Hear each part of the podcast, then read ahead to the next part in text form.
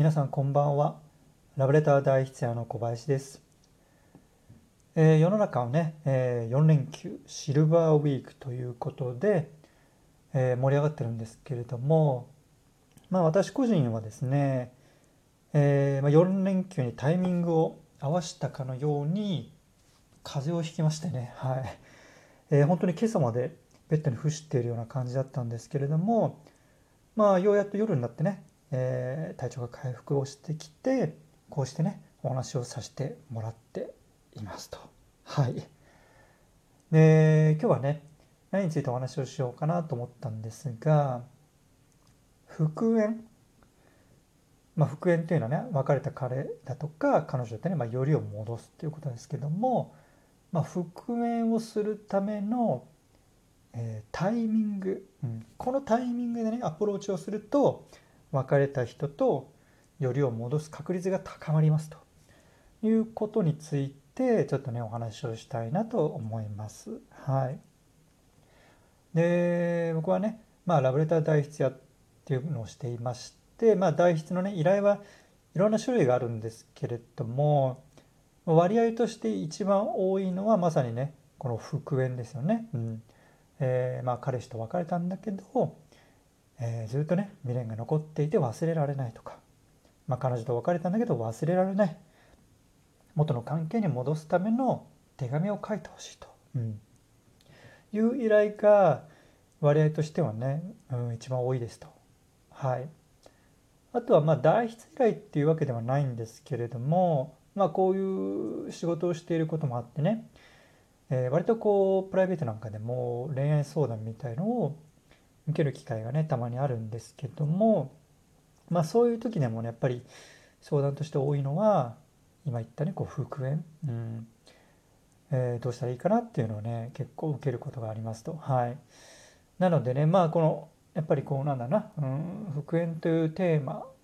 に興味を持ってる方はね多いんじゃないかと思って、えー、このお話を、ね、させてもらおうかなと思っていますと。はい。でえーと、復縁っていうのを考える時にまず、えー、大前提として認識をしておかなくてはいけないのはいきなり、えー、よりを戻るということはねうん難しいですねはい、うん、すぐにね元の関係に戻るっていうのは難しいですと。まあ、僕にねあの復縁の、えー、代筆のね依頼をされる人なんかもまあその手紙をね書いて渡すことですぐにね関係を戻したいんだという方が、えー、多いですと。うん、でもちろんね、えー、その気持ちはね、えー、理解しますし、まあ、そういう切実な思いがあるからこそ僕にね依頼をされてくると思うんですけどもまあやっぱりねただ、えー、一度こう離れてしまった関係、うん、離れてしまった心なのでそれがねパッとこう手紙をねいつ渡したから戻るかっていうとまあそれはねやっぱり難しい、うん、人の気持ちっていうのはね、まあ、そんなにこうシンプルではないので、えー、やっぱりこう復縁をね考える時に、えー、認識として持ってもらいたいのは、まあ、長期戦になると。時間はかかるというのは、えー、意識としてね持っておかなきゃいけないかなと思っていますと。はい、でその上でじゃあね復縁したい相手に、まあ、手紙を渡すでもいいですし何か電話をするでも LINE でも送るでもいいんだけどどのタイミングで元の関係に戻ってほしいみたいなアプローチをするといいのかというと、えー、結論から言うとですね、えー、お相手に新しい恋人ができたタイミング、うん、これが復縁をするためのえ、チャンスというか良いタイミングだと僕は思っていますと。はい、で、えーと、何を言ってんのっていうね多分思われる方多いと思うんですよね。次新しい人ができたらダメじゃないかっていうふうに思われると思うんですけどもまあこれはちょっとね、えー、ちゃんと説明をしていきたいなと思っていますと。はい、でえ、ー、とちょっとね話が外れるかもしれないんですけども絶対評価と相対評価絶対評価と相対評価っていう言葉皆さん、えー、知ってますかね、まあ、絶対評価っていうのはまあなんだな、えー、もう絶対的な基準があって、まあ、それを超えてるか超えてないかで判断をすると。まあ、えー、分かりやすいところで言うと、えー、まあ、受験なんかいいかもしれないですね。えー、80点、え、数学、国語、英語とかね、全科目の平均が80点を超えてたら合格。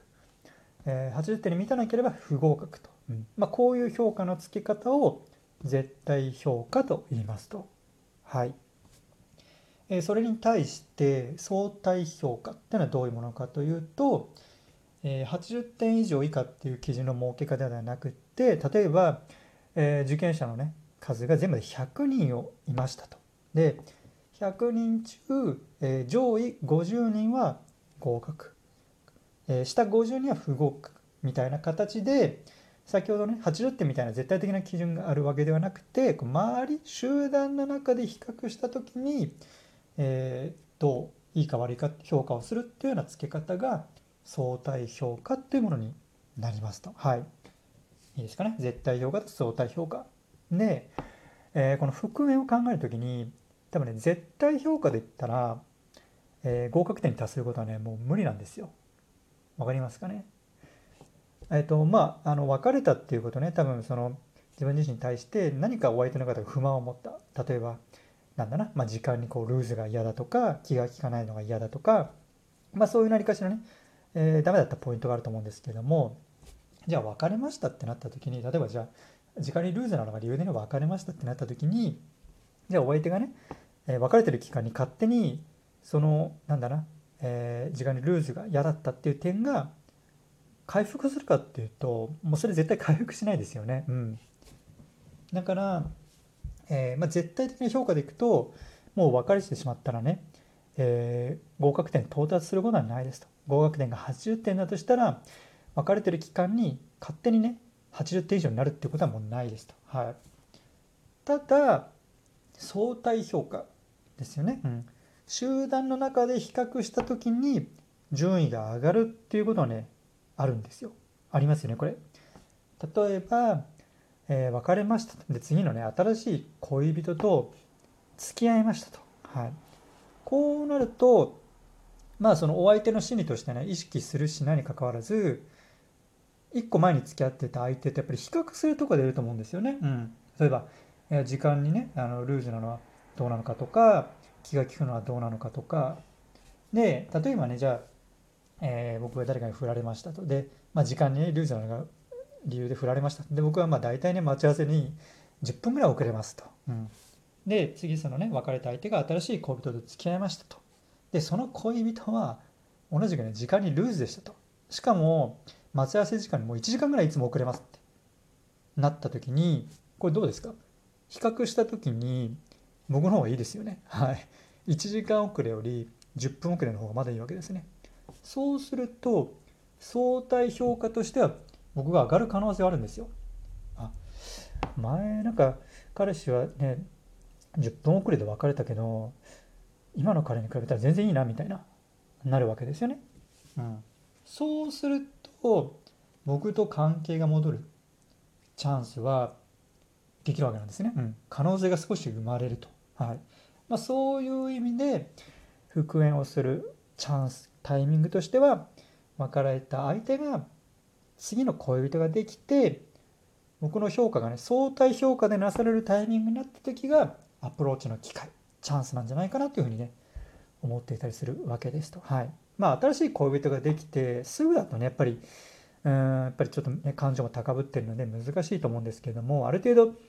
ねえっ、ー、と付き合いの期間ができてきてまあその付き合い当初のようなねこう燃え上がるような感情がなくなって冷静に見れるようになればよりを戻せるね、えチャンスっていうのは高まるんじゃないかなと思っています。のでまあ無理やりねこうなんだな略奪愛をしろとかねそういうメッセージじゃないんですが、えー、今ねこう復縁した相手がいるという思いをね抱えている人は、えー、まあ、次のね新しい恋人ができるまではちょっとねじっくり待ってもらって相対評価がねなされるタイミングになったらね久しぶりにこう連絡を取ってみて相手の反応をね伺うというのはね、えー、復縁の際の一つの、うん、おすすめとしてはありますと。はいまあ、実際に私もこの方法でねかつてあの復縁実現したことがねありますので、えー、同じ思いをね抱えている方是非ね、えー、トライされてみてはいかがでしょうか。はいということでね、えー、今日のお話は以上になります。また今度お会いしましょう。さよなら。